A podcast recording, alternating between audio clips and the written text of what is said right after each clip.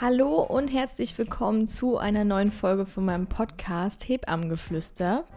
Mega, dass du wieder dabei bist oder auch zum ersten Mal reinhörst, je nachdem. Es ist schon die vierte Folge und ich freue mich riesig, dass du immer noch mir zuhören kannst oder besser willst. Du musst ja nicht. Auf jeden Fall danke dafür. Heute geht es um etwas, was mich schon seit ganz vielen Jahren beschäftigt. Mal etwas zum Thema Beziehung. Immerhin ist das die Basis von meinem Beruf. Ohne die grundlegende Anziehung von Mann und Frau gäbe es niemanden von uns und Hebamme zu sein wäre halt auch genauso unnötig wie, keine Ahnung, eine Winterjacke im Sommer oder so. Ich habe mich schon ganz oft gefragt, welche Beziehungen erfolgreich sind und welche nicht. Wieso scheitern viele an Alltagsdingen? Zumindest wird das als Grund benutzt. Und andere meistern alles zusammen, egal was kommt. Jede Beziehung ist natürlich anders. Und wie bei allen Themen ist das hier auch nur eine Idee, die mir irgendwann in den Kopf gekommen ist. Und nie, für niemanden generalisiert werden kann. Und ich würde hier niemals irgendwas in Stein meißeln, aber ich denke, das weißt du inzwischen. Ich bin selbst seit über fünf Jahren mit meinem Freund zusammen und letztes Jahr hatten wir das erste Mal, ja, man könnte, man könnte es Krise nennen, über ein paar Monate hinweg das Ganze ging komplett von mir aus. Also ich habe mit dem ganzen Thema angefangen. Mein Freund war sich schon immer sicher. Und ich war komplett dauerhaft, fast jede Sekunde des Tages von Zweifeln geplagt. Und geplagt sein ist da echt das, der richtige Ausdruck, weil jeder, der schon mal in so einer Situation war und vor einer Entscheidung, Entscheidung stand, weiß, was dauerhafte Zweifel mit einem anrichten können. Und das wirkt sich auch wahnsinnig körperlich aus. Aber das ist ein anderes Thema. Aber auch super interessant. Die Verbindung zwischen Psyche und Körper ist halt einfach der Oberhammer. Darüber könnte man auch nochmal eine eigene Folge machen, weil jeder, der schon mal irgendwie was durchleidet hat oder psychisch belastet war, der weiß, dass der Körper da dann auch Alarmzeichen hat, auf die man hören sollte. Aber egal, weiter geht's. Das Ganze hier ist jetzt heute echt persönlich, aber ich glaube, dass es vielen helfen kann. Und ich bin ein sehr offener Mensch und habe keine Angst davor, irgendwelche Tabuthemen anzusprechen. Und die meisten hätten ja gern eine Bilderbuchbeziehung, würde ich sagen. Beziehungsweise würde ich das mal so behaupten. Und viele behaupten auch, dass in ihrer Beziehung alles rosa-rot ist. Und ich gebe zu, das habe ich auch selber viele Jahre weil ich das auch selber geglaubt hatte. Also die ersten vier Jahre, wenn mich jemand gefragt hat, ob alles gut ist oder wie läuft es mit, ihm, und dann habe ich immer gesagt, alles super, ich kann mich gar nicht beschweren. Also wirklich, alles top. Wir haben uns auch nie gestritten oder sonst irgendwas. Also alles super. Wenn, dann haben wir über irgendwas geredet oder so. Aber ich konnte nie was Negatives sagen. Was ja auch gut ist, ne? Also will ich ja jetzt gar nicht abstreiten.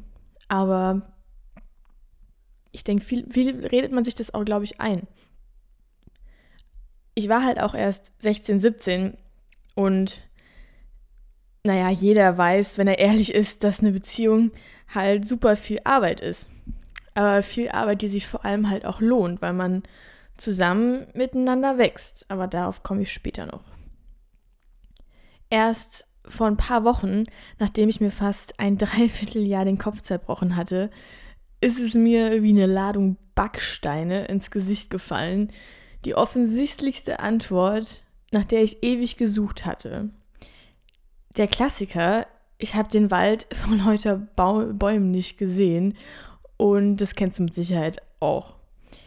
Ich habe monatelang so viel gelesen und in super verzweifelten Momenten sogar gegoogelt. Und du weißt, googeln macht in egal welcher Situation eher alles schlechter als besser, wenn man Sorgen hat. Trotzdem bin ich mir sicher, dass du das total nachvollziehen kannst. Jeder hat schon mal was super Dummes in, in diesem Suchfeld eingegeben und danach entweder gedacht, dass man stirbt oder dass alles überhaupt gar keinen Sinn mehr macht und man eigentlich am besten auswandern sollte, weil eh alles total sinnlos ist und Mist. Ja, danke Google dafür. Auf jeden Fall habe ich dann sowas gesucht wie wann weiß ich, dass meine Beziehung vorbei ist oder reicht Liebe allein aus und all so ein Quatsch. Also ja. Wie kann man erwarten, dass man im Internet, wo jeder Vollhorst was schreiben kann, die Antwort für dein ganz eigenes persönliches Gefühlschaos findet? Naja gut, Naivität und Verzweiflung haben sich da eben die Hand gegeben bei mir. Und es ist ja auch ganz normal, nach Rat zu suchen. Aber wenn man sich schon eingesteht, dass man Hilfe braucht, dann kann man oder dann kann ich echt nur raten, entweder man spricht am allerbesten die betreffende Person an, weil das hat mir am Ende dann die Augen geöffnet, ist ja auch logisch, geht ja auch um ihn und mich, aber auch das wurde mir erst nach zu vielen Monaten klar. Oder man redet eben mit Freunden oder der Mama, Schwester, Bruder, sonst wem. Irgendjemand, der dich wirklich kennt, wenn du dich mal selbst verloren hast. Das Internet kennt dich halt leider gar nicht außer dein Kaufverhalten. Darüber weiß Google alles, zumindest bei mir. Ich glaube, wenn man irgendwie ein Statistikunternehmen fragen würde und sagen würde, Eva Neudert Kaufverhalten, dann würde da eine Liste erscheinen, wo sich jeder Psychologe die Hände über den Kopf zusammenschlagen würde und mich wahrscheinlich in die geschlossene einweist. Aber anderes Thema. Das mit dem Geld ist immer noch mit dem Kaufverhalten. Insgesamt habe ich in der ganzen Zeit nicht einmal an der Liebe zwischen uns gezweifelt. Selbst nach fünf Jahren hat es noch gekribbelt. Und wenn er mich anlächelt, ist es das Schönste auf der Welt. Also die Liebe war nie das Problem. I know, klingt super kitschig, aber so ist das. Manchmal darf man auch die ekelhafte Romantik rauslassen. Trotzdem hatte ich dauerhaft das Gefühl, und damit hatte ich auch definitiv recht, dass irgendwas nicht stimmt. Und da wären wir wieder beim Bauchgefühl und der Intuition. Irgendwas in mir wusste, es muss sich ändern. Irgendwas muss sich ändern. Und es ist super normal, dass man automatisch erstmal in seinem Umfeld sucht. Ich habe die ganze Zeit geglaubt, in unserer Beziehung stimmt irgendwas nicht. Aber wie gesagt, vor ein paar Wochen, als wir an dem Punkt fast waren, ähm, fast getrennte Wege zu gehen, weil mich die Zweifel innerlich kaputt gemacht haben, war es wie so eine Ohrfeige, die mich trifft. Und es war auf einmal alles ganz klar. Ich bin es, bei der etwas fehlt. Ich habe mich selbst aus den Augen verloren und das hat sich so stark ausgewirkt, dass ich es auf die falsche Beziehung projiziert habe. Auf die zwischen mir und meinem Freund, obwohl das eigentliche Problem zwischen mir und mir selbst lag. Und da bin ich bei dem Punkt meines Titels angelangt. Ich habe die Erkenntnis aus dem ganzen Drama gezogen, dass du dich selbst lieben musst, um jemand anderen lieben zu können. Ich habe im letzten Jahr mal wieder so viel geändert und jeden Tag mehr gelernt über mich und immer genauer herausgefunden, was ich will im Leben und was nicht.